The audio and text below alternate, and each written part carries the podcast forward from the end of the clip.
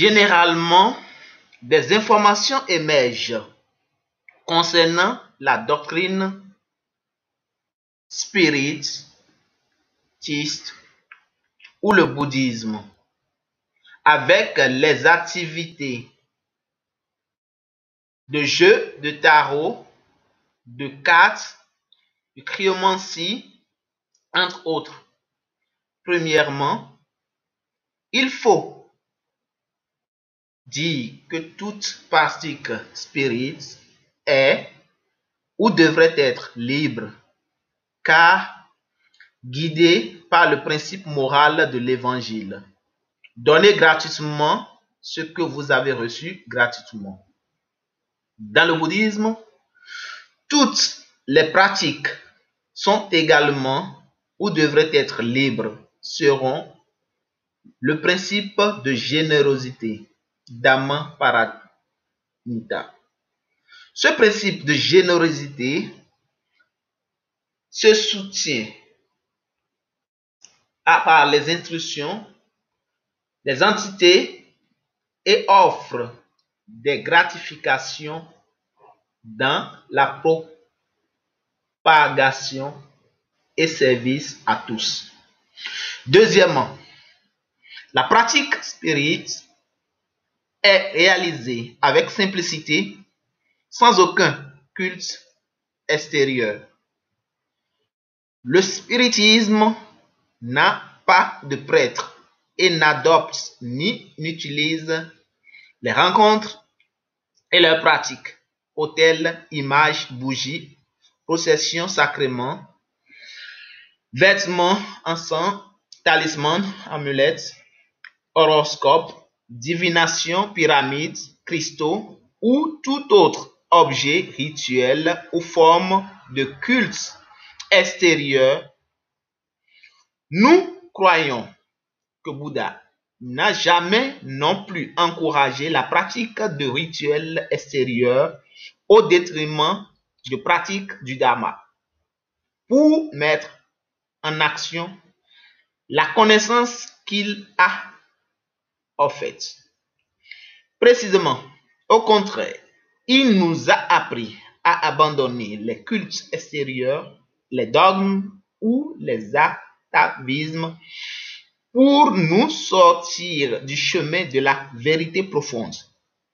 Selon l'aspect bouddhiste, certaines écoles font des offrandes symboliques de fleurs, bougies et accents dans les temples et sanctuaires, mais aucun d'eux n'utilise de talisman, d'amulettes, d'horoscopes, de cartomancie, de pyramides, de cristaux.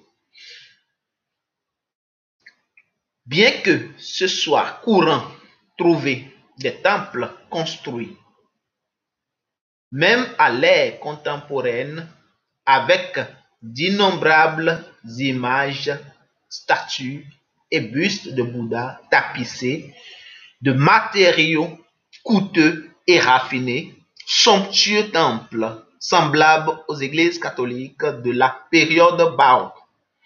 Concernant ces questions, j'apporte ce que l'auteur spirituel André Louise et le maître bouddhiste d'origine perse, Bodhidharma.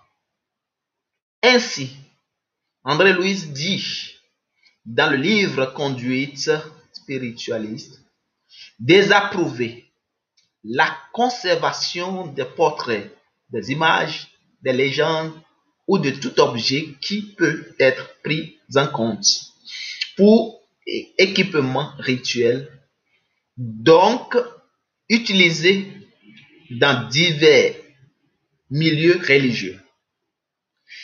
Les appareils extérieurs ont cristallisé la foi en toutes et dans toutes les civilisations terrestres. À suivre dans la maison de soins spirites, encourager la simplicité doctrinale, abandonner l'affichage de tout objet, construction ou mesure qui exprime le superflu ou le luxe, Un confort excessif humilie les créatures les moins fortunées.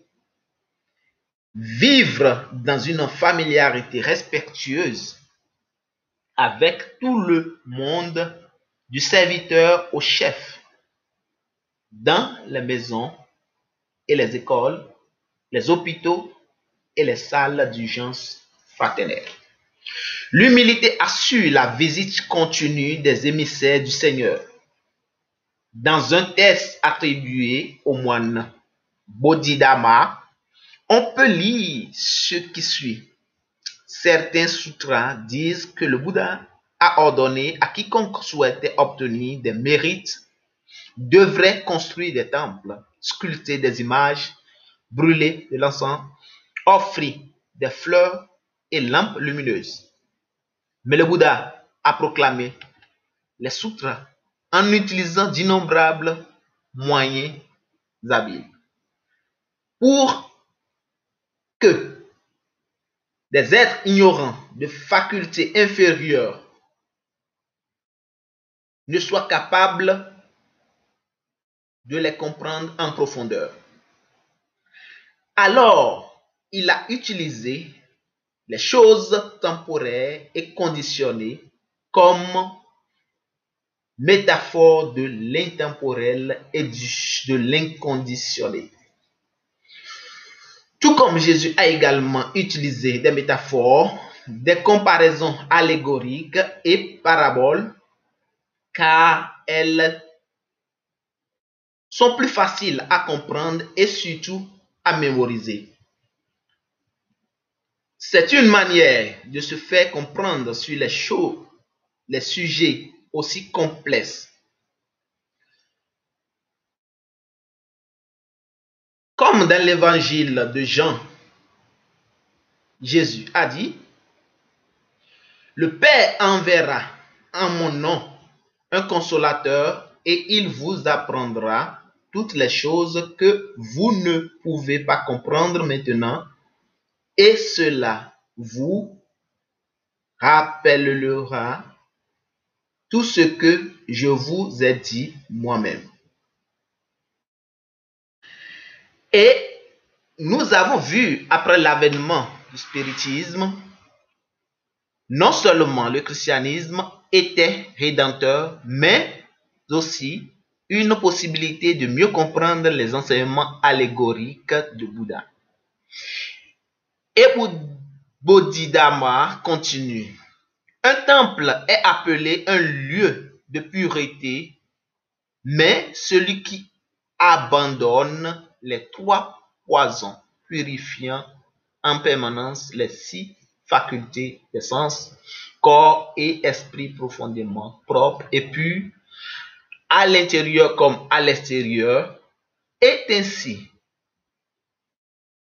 la vraie signification de la construction d'un temple. Sculpter des images n'est pas un enseignement pour la reproduction matérielle, mais se réfère aux êtres qui cherchent le chemin de Bouddha. C'est-à-dire cultivent constamment des pratiques pour s'illuminer. Celui, cela ne peut pas être copié ou remplacé avec de l'or et du cuivre. Ceux qui cherchent la libération jettent leur propre corps dans la fournaise où le dharma est le feu, la sagesse est l'artisan habile. Et les préceptes avec les six paramitas, les six perfections, sont le moule. Ils sculptent donc leur propre corps à l'image de la nature de Bouddha. Brûler de l'encens ne signifie pas brûler de l'encens matériel, mais l'encens inconditionné du vrai Dharma, dont le parfum éteint la puanteur de l'ignorance et des mauvaises habitudes. Lorsque Bouddha était dans le monde, il a demandé à ses disciples de brûler de l'encens d'une valeur inestimable à travers le feu de la sagesse. Aujourd'hui, les êtres ne comprennent pas la véritable intention du Tathagata et veulent utiliser le feu extérieur pour brûler de l'encens en bois de santal. Dans l'espoir d'obtenir une bénédiction, Tathagata est l'une des épithètes de Bouddha. L'habitude d'offrir des fleurs en est de même. Cela signifie expliquer le vrai Dharma, la fleur de tous les mérites qui profitent aux êtres. En le dispersant à tout le monde, en embellissant et en ornant la nature de Bouddha elle-même. Ces fleurs méritoires sont louées par Bouddha car elles vivent éternellement et ne se fanent pas après un certain temps. Les lampes peuvent être comprises comme l'esprit éclairé. L'éclairage apporte de la clarté comme la lampe. Par conséquent, tous ceux qui cherchent la libération comprennent que leur propre corps est l'autel où la lampe est disposé et que leur esprit est la mèche. Observer les préceptes, c'est ajouter l'huile qui permet à la connaissance et à la sagesse éclairée de briller comme le feu permanent de la lampe, lui permettant de briller sur les ténèbres de la stupidité et de l'illusion. C'est ce que l'on comprend quand on dit qu'une lampe doit allumer des centaines d'autres lampes pour qu'elles ne s'éteignent jamais. Le spiritisme et le bouddhisme respectent toutes les religions et doctrines, valorisent tous les efforts pour faire le bien et œuvrent pour la fraternisation et la paix entre tous les peuples et tous les hommes, indépendamment de leur race, couleur, nationalité, croyance niveau culturel ou social, même en respectant leurs procédures rituelles. Concernant les rituels, il est intéressant de penser que nous les traitons souvent pour nous sentir en sécurité. C'est naturel. Dans les conditions de stress, de doute et d'insécurité, le comportement des gens a tendance à devenir plus rigide et répétitif en d'autres termes plus ritualisés. Alors que les religions institutionnelles essaient de fournir des explications, des réponses et des solutions à des questions existentielles profondes, les gens s'attachent aux religions, mais ils ne sont pas toujours capables de répondre et de consoler, mais les gens finissent par s'en tenir à leur rituel. Notre cerveau est programmé pour faire des prédictions sur l'état du monde. Il utilise les connaissances du passé pour donner un sens aux situations actuelles. Mais quand tout autour de nous change, la capacité de faire des prédictions est limitée. Cela amène beaucoup d'entre nous à ressentir de l'anxiété, comme nous pouvons le voir de nos jours dans la transition planétaire. C'est là que le rituel entre en jeu. Les rituels sont très structurés. Ils nécessitent de la rigidité et doivent toujours être exécutés de manière correcte. Et ils impliquent une répétition. Les mêmes actions sont répétées en d'autres termes, ils sont prévisibles. Par conséquent, même s'ils n'ont pas d'influence directe sur le monde physique, les rituels procurent un sentiment de contrôle en imposant de l'ordre dans le chaos de la vie quotidienne.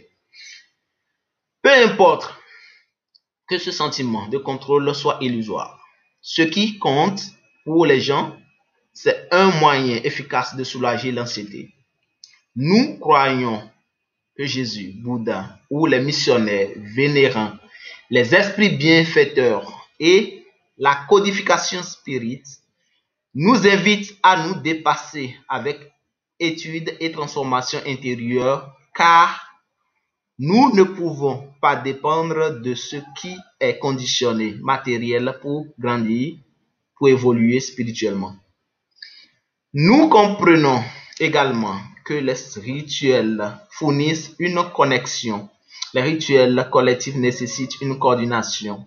Lorsque les gens se réunissent pour effectuer une cérémonie de groupe, ils peuvent s'habiller de la même manière, être en harmonie et chanter à l'unisson. Et agissant comme un, ils se sentent comme un. Quand les gens se réunissent pour un rituel, ils se font plus confiance. C'est très compréhensible. Mais nous devons surmonter l'idée de fraternité basée sur l'apparence ou la forme et atteindre la fraternité universelle basée sur nos sentiments.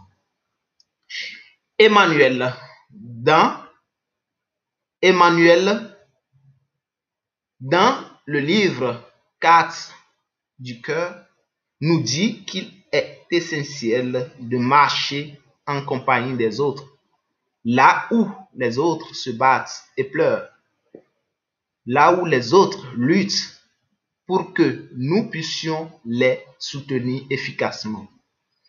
Qui pourrait comprendre le Christ si le Maître, loin de descendre sur terre, utilisait une plateforme de lumière s'adressant aux hommes des cieux lointains?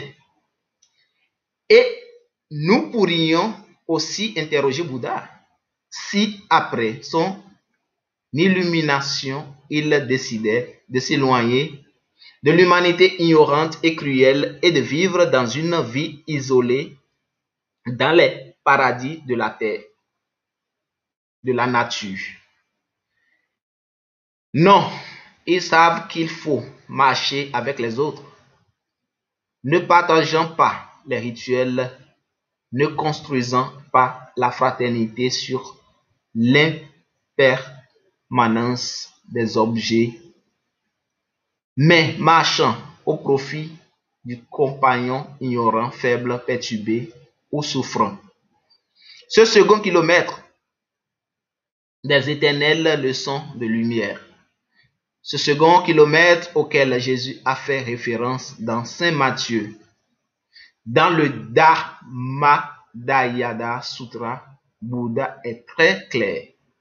Soyez mes héritiers dans le Dharma, pas mes héritiers dans les choses matérielles.